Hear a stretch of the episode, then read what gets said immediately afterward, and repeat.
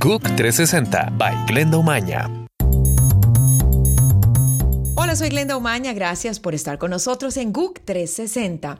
Les cuento que Costa Rica va a ser la sede de un centro de protección para defensores de derechos humanos que enfrentan riesgos por su trabajo en los países centroamericanos. Estas personas podrían permanecer en el país por un plazo de tres meses, periodo que se extendería en caso de persistir la amenaza que enfrentan. El centro funcionará como parte del programa internacional Shelter City mediante un convenio entre el gobierno costarricense y la Organización de Derechos Humanos Fundación Acceso, con apoyo de la Embajada de Holanda.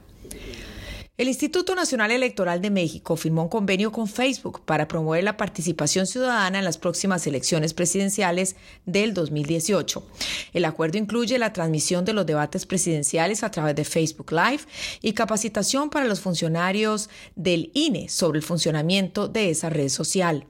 El primero de julio próximo, México va a celebrar elecciones en las que además de renovar los cargos de presidentes, senadores y diputados, se van a elegir gobernadores y alcaldes en numerosos estados.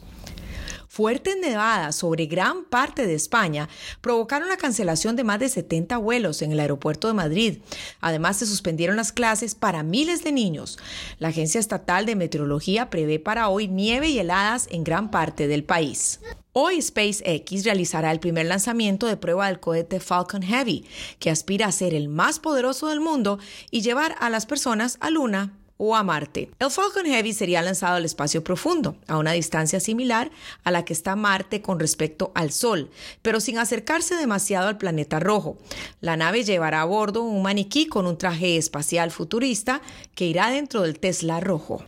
Hoy, hace exactamente un siglo, las mujeres británicas conquistaron el derecho a voto después de años de lucha encabezada por las sufragistas, cuyas espectaculares acciones conmocionaron al país, pero cambiaron el mundo.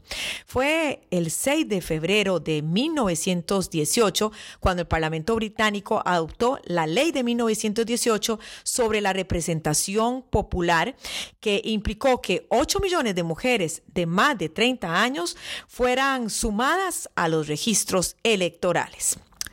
Soy Glenda Omaña, gracias por estar con nosotros en GUC 360. GUC 360 by Glenda Omaña.